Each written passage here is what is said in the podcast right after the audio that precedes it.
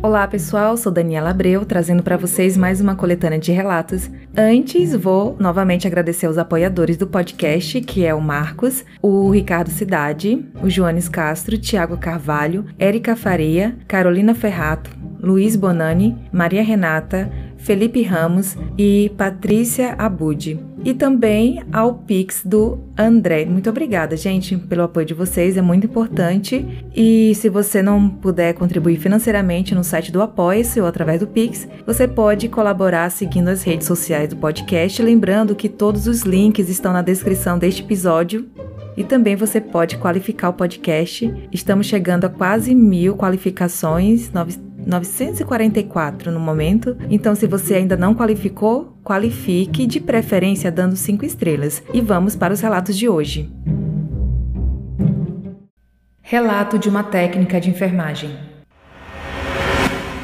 Meu nome é Ana Júlia, sou de Uberlândia e tenho um relato que aconteceu no início deste ano de 2022. Sou técnica de enfermagem e no início do ano peguei uns home care para ajudar a pagar umas contas. Me ofereceram um bico na casa de uma senhora que morava em um apartamento antigo no centro de Uberlândia, e eu fui cedinho. Entraria às sete da manhã e sairia às 19 horas. Quando cheguei lá, fiquei bem impressionada com a casa. Possuía diversos móveis antigos e era bem escura. Vários quartos que pareciam labirintos. Conheci a senhora que eu iria cuidar e amanhã passou tranquilamente. E a filha e o marido da senhorinha auxiliavam no banho e na oferta de comida. Só que depois das 14 horas, a filha foi embora, pois morava em outra cidade, e o marido, um senhorzinho também, saiu para resolver algumas coisas na rua. Fiquei sozinha na casa com a senhorinha, que vou chamar de Dona Maria. Dona Maria só dormia e eu aproveitei para dar uma olhada na casa. Fiquei na sala observando os objetos e móveis. Dei uma olhadinha rápida nos quartos. Fiquei maravilhada. Adoro objetos antigos e infelizmente sou muito curiosa. Foi então que eu vi um quarto bem no limite da sala. A porta estava aberta e eu entrei. O local parecia ter saído de um filme vintage meio indie, tons pastéis de rosa e amarelo. Tinha um divã antigo e bem conservado, quadros enormes nas paredes e objetos de esculturas por todo lado. As janelas ali eram enormes e eu conseguia ver o centro inteiro dali. Era diferente do resto da casa. Ali o sol invadia cada canto do quarto e eu me senti bem. Observei que dentro daquele quarto tinha outro quarto, uma porta bem no cantinho, mas eu não fui até lá. Voltei para ver como Dona Maria estava e ela dormia tranquilamente. Por volta das 15 horas eu cochilei sentada. Eu não sou uma pessoa de sensibilidade espiritual. Costumo dizer que eu tenho um corpo fechado, mas nesse dia eu vi. Acordei e de onde eu estava sentada, tinha a visão da porta do quarto. Parado, me olhando, usando o que parecia ser um terno cinza, estava um homem me observando. Meu coração disparou e eu rapidamente fixei o olhar, mas ele sumiu. Olhei para Dona Maria, ela dormia em paz e eu estava arrepiada feito um gato. Pensei que talvez fosse o marido, mas eu sabia que não era. O homem era mais alto, e como o marido da senhorinha iria desaparecer no ar assim? Levantei pensando que fosse algum filho, sei lá. Fui para a sala e olhei em cada canto. Não tinha ninguém na casa. Então corri e mandei mensagem para minha mãe falando o que vi. E só recebi como resposta um: Credo, filha, repreende. E é como eu digo sempre que conto essa história. Não sou de ver essas coisas, então se eu vi, é porque a coisa era realmente bem forte físico naquele lugar. Mais tarde, o marido da Dona Maria chegou e eu fui na cozinha com ele buscar uma mão para ofertá-la como lanche da tarde. Na volta, eu passei pela sala. Ao andar pelo corredor, vi um vulto passar bem atrás de mim. Fiquei parada. Olhei para trás e nada. Depois disso, eu estava assustada e a todo momento olhava o relógio. Queria ir embora. Sempre que olhava na direção da porta, sentia que tinha alguém espreitando. Ele estava ali, e eu conseguia até ver um pedaço da roupa, às vezes a sombra, mas era chegar perto e ele sumia. Quando deu 19 horas, fui embora sem nem olhar para trás. No dia seguinte, me pediram para ir cuidar da Dona Maria novamente, mas recusei. Acho que acabei irritando alguém naquela casa ao bisbilhotar, e isso me intriga. O que será que aquele quarto tinha? Não sei. Só sei que quando conto essa história, minhas colegas de trabalho ficam morrendo de medo de ir parar nessa casa. Esse relato foi enviado no e-mail pela Ana Júlia de Uberlândia.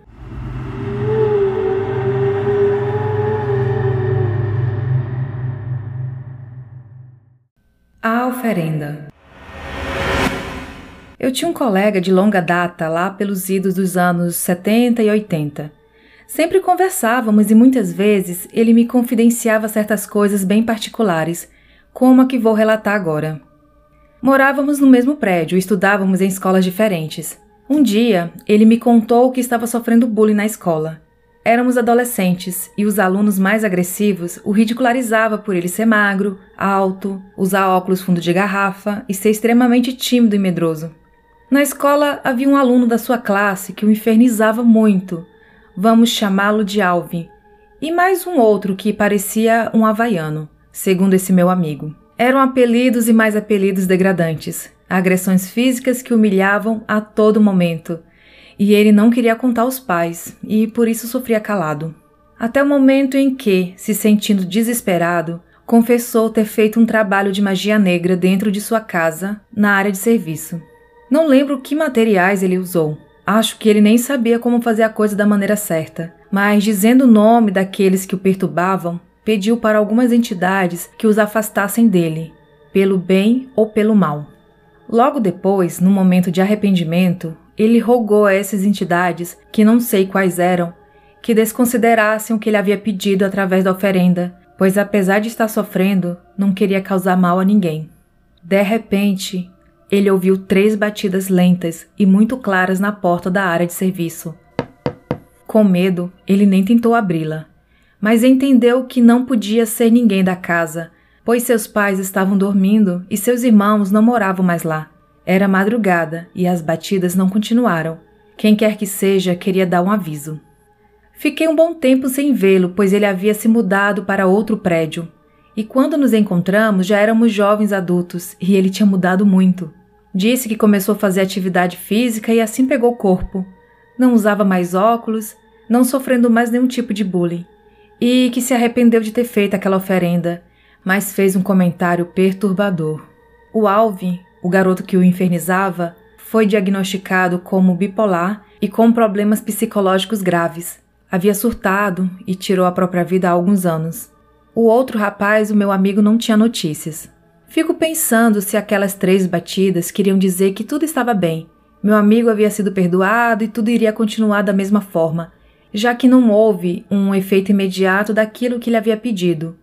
Ou se era um aviso, como se dissesse: Olha, vai demorar um pouco, mas quem te fez mal irá pagar, mais cedo ou mais tarde. Esse relato foi enviado no e-mail pelo Maurício.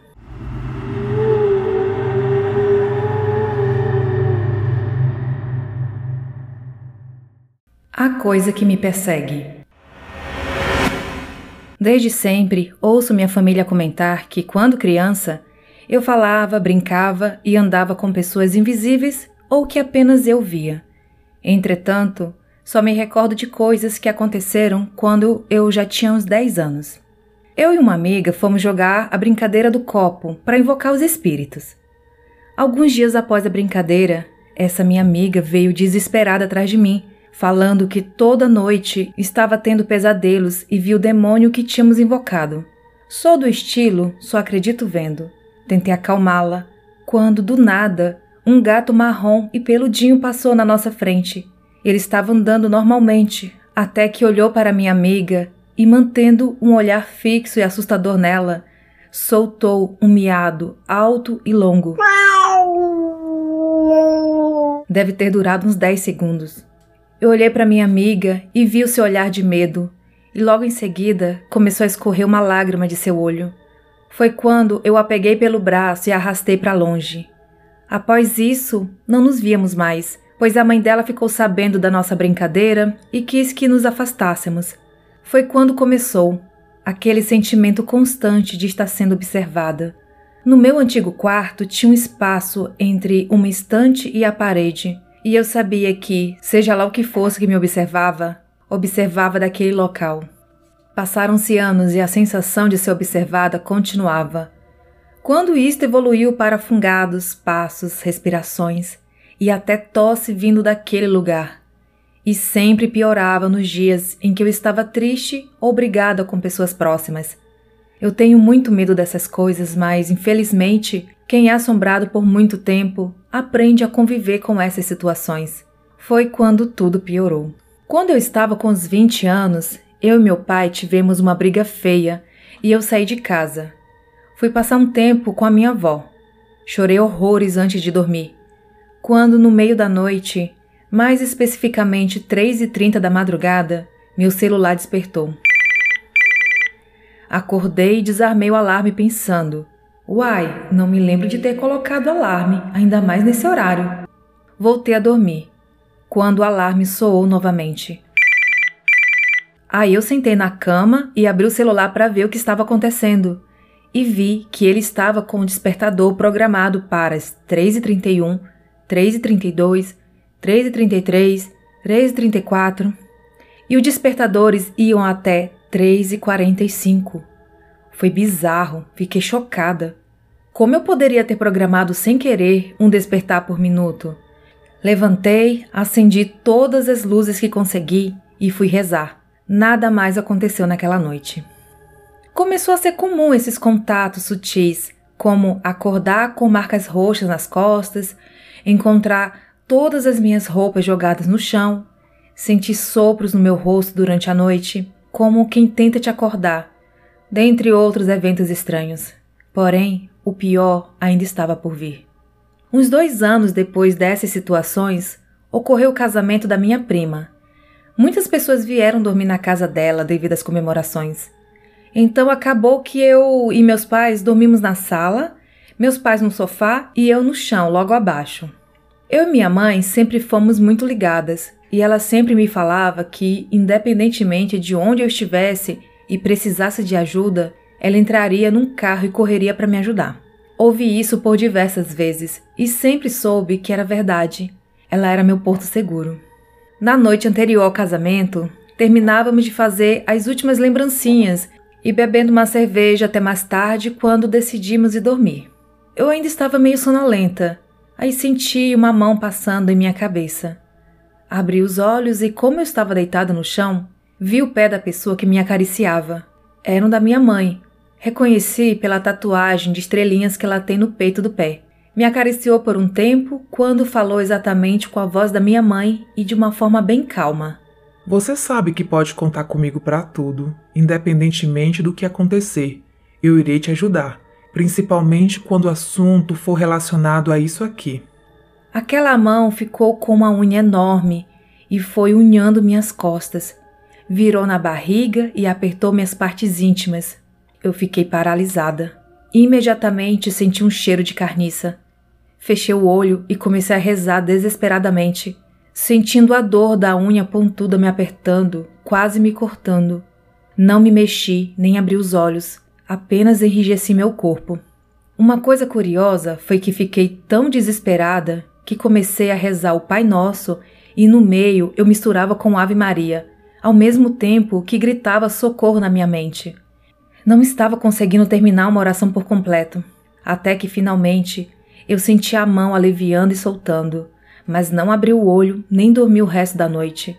Fiquei acordada com o olho fechado até sentir o dia clarear.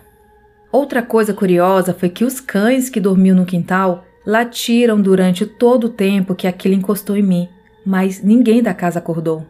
Foi a única vez que aquilo encostou em mim definitivamente, mas sou assombrado por essa coisa há mais de 15 anos.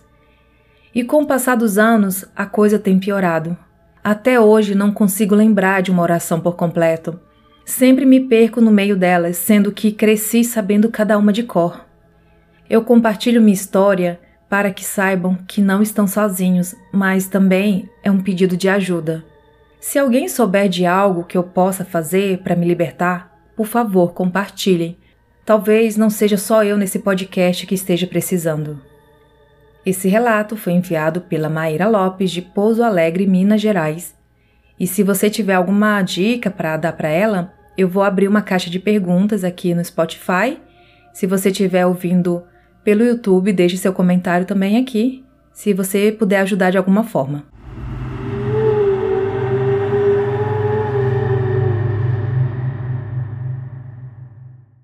Agora vamos ouvir o relato que eu recebi do Tiago do podcast Siga a Luz. Eu que entrei em contato com ele, perguntei se ele tinha alguma história pessoal para contar, ele prontamente me enviou relatos dele, da família dele. E fica também a dica de podcast para vocês que gostam, né?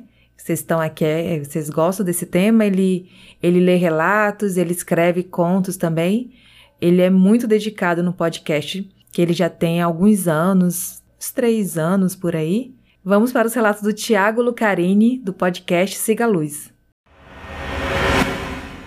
Oi, Dani. Aqui é o Tiago Lucarini e o primeiro relato é de uma tia minha. Ela disse que o seu pai xingava muito, mas muito mesmo, e na casa deles tinha um anexo que era onde ficava o fogão a lenha e as panelas da esposa dele cozinhar. E disse que um dia ele estava xingando tanto, tanto, que eles escutaram todas as vasilhas caindo nesse lugar onde ficava o fogão a lenha. E então eles foram olhar e não tinha nada. Tudo estava no seu devido lugar. Então eles entraram de novo para tirar uma cesta e logo após eles ouviram alguém andar em cima do telhado e as telhas começaram a ser jogadas lá de cima. E aí mais uma vez a esposa dele começou a orar a pedir a Deus porque ela já sabia que aquilo não era uma coisa normal. E obviamente, quando eles foram lá fora, não havia nada de telha no chão. Eles acreditam que era a desgraça que ele tanto chamava que estava na casa. Mas, diferentemente de outras histórias, esse senhor nunca deixou de xingar. Ele xingou até o fim de sua vida. Agora, a história que eu acho que é mais clássica minha é a história de uma possessão de uma amiga da minha mãe. Eu não darei nomes no relato. Então tá, a gente morava numa região de chácaras e a gente sempre fez comida muito cedo. Então ali, por volta de umas 6 horas da tarde, chegou o filho dessa amiga da minha mãe e pediu a ela para ela ir à casa dele, pois a mãe dele estava muito estranha.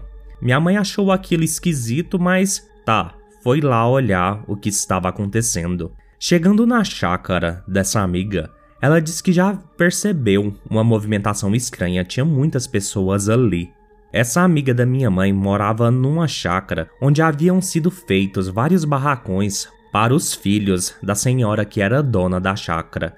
O barracão dessa mulher era o último da chácara. Havia um longo corredor para se chegar até lá, e um detalhe importante que nesse corredor não havia portas ou janelas no barracão da amiga da minha mãe. Você tinha que entrar por baixo, dar a volta para o outro lado e só por lá você acessava o barracão dela. Minha mãe disse que assim que ela entrou no barracão, já havia uma mulher lá que era da igreja orando e um irmão. A amiga da minha mãe estava deitada numa cama no canto, virada para a parede. Em nenhum momento ela virou para olhar. E minha mãe, notando aquela estranheza toda ali, pediu para o filho mais velho dessa mulher e chamar o pastor ali da chácara. E minha mãe também ficou ali junto aos irmãos que estavam orando. De repente, esse irmão que estava ali disse para o demônio sair em nome de Deus. Foi quando a coisa no corpo da mulher disse para ele: Você não tem autoridade nenhuma sobre mim, pois você é da minha casa. Isso o tempo todo virada para a parede. Minha mãe diz que o homem tremeu todo e não falou mais nada. Minha mãe, vendo que o pastor estava demorando muito, ela própria decidiu ir atrás dele. Ele conta depois que quando o filho dessa mulher foi lá, ele não deu muita bola. Ele achou que não fosse nada demais. E só quando minha mãe foi atrás dele é que ele percebeu que realmente era algo sério. Nós, as crianças, fomos proibidos de entrar no barracão e ficou aquele aglomerado de gente ali na porta da chácara. E assim que minha mãe chegou no portão da chácara, essa mulher que estava endemoniada gritou lá de baixo. Fulana, você me traiu. Eu não quero esse homem aqui. E não tinha como essa mulher saber que minha mãe tinha chegado, pois, como eu disse, do barracão dela não tinha nenhum tipo de acesso, janela ou porta que dava para o corredor, além do barracão ser o último da chácara. Minha mãe pegou, entrou com o pastor e o pastor abriu a Bíblia para começar a fazer a oração. E aí, essa mulher, ainda virada para a parede, falou para ele: Você vai começar por aí? Ela sabia exatamente onde ele abriu a Bíblia. Aí o pastor mandou o demônio ficar em silêncio em nome de Deus, porque ele estava ali em nome de Jesus. Nisso, a mulher ficou tão irritada, ou a criatura nela, que ela colocou apenas uma perna na parede e empurrou a cama para o outro lado do quarto. E ali naquele momento, minha mãe ficou bastante assustada com a força que a mulher possuía. Minha mãe diz que a fisionomia da mulher estava bastante mudada. Não era como nos filmes, mas estava mudada o suficiente para quem a conhecia não a reconhecê-la, e a voz era outro ponto bastante importante, pois a voz dela estava bastante grossa. E então o grupo que estava ali, pois acabou aumentando o tanto de pessoas, começou a orar e a orar muito, intercedendo pela vida daquela mulher. Vou contando aqui e vou lembrando das coisas que minha mãe me contou. Ela disse que naqueles momentos de orações, o demônio dizia o tempo inteiro que ele estava ali para matar aquela mulher e que à meia-noite ele levaria a sua alma e ela morreria. Minha mãe disse que eles oraram um bom tempo até conseguirem tirar o demônio da mulher. E aí, assim que o demônio saiu, a mulher começou a chorar. Ela não entendia o que estava acontecendo ali na casa dela. Então, depois de acalmá-la, minha mãe, que era super amiga dela, sentou com ela e perguntou o que tinha acontecido. E ela relata que ela lembra de estar fazendo o jantar para os seus filhos, que ela tinha cinco filhos na época, e de só ouvir uma voz no pé do ouvido dela dizendo: Estou chegando. E aí, muito mais pra frente, depois do ocorrido, foi descoberto que o ex-marido dessa mulher estava fazendo um trabalho para que ela morresse. E assim, eu acho essa história bizarra porque eu vivi ela também. Eu era uma das crianças que foi proibida de entrar no barracão e que ficou ali de fora com todo mundo esperando para ver o que acontecia. Se eu não me engano, isso foi em 1996. Eu era novinho, mas tenho essa nítida memória. Bem, Dani e ouvintes aqui do Assustadoramente, este foi o meu relato. Espero que gostem. No mais, fiquem todos bem e até uma próxima.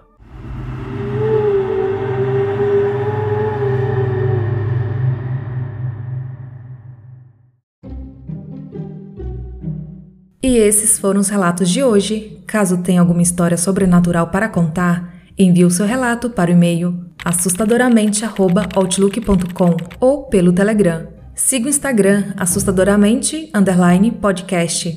Os links estão na descrição deste episódio. Se estiver me ouvindo pelo Spotify, me qualifique dando 5 estrelas.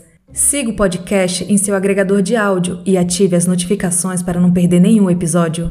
Até a próxima quarta!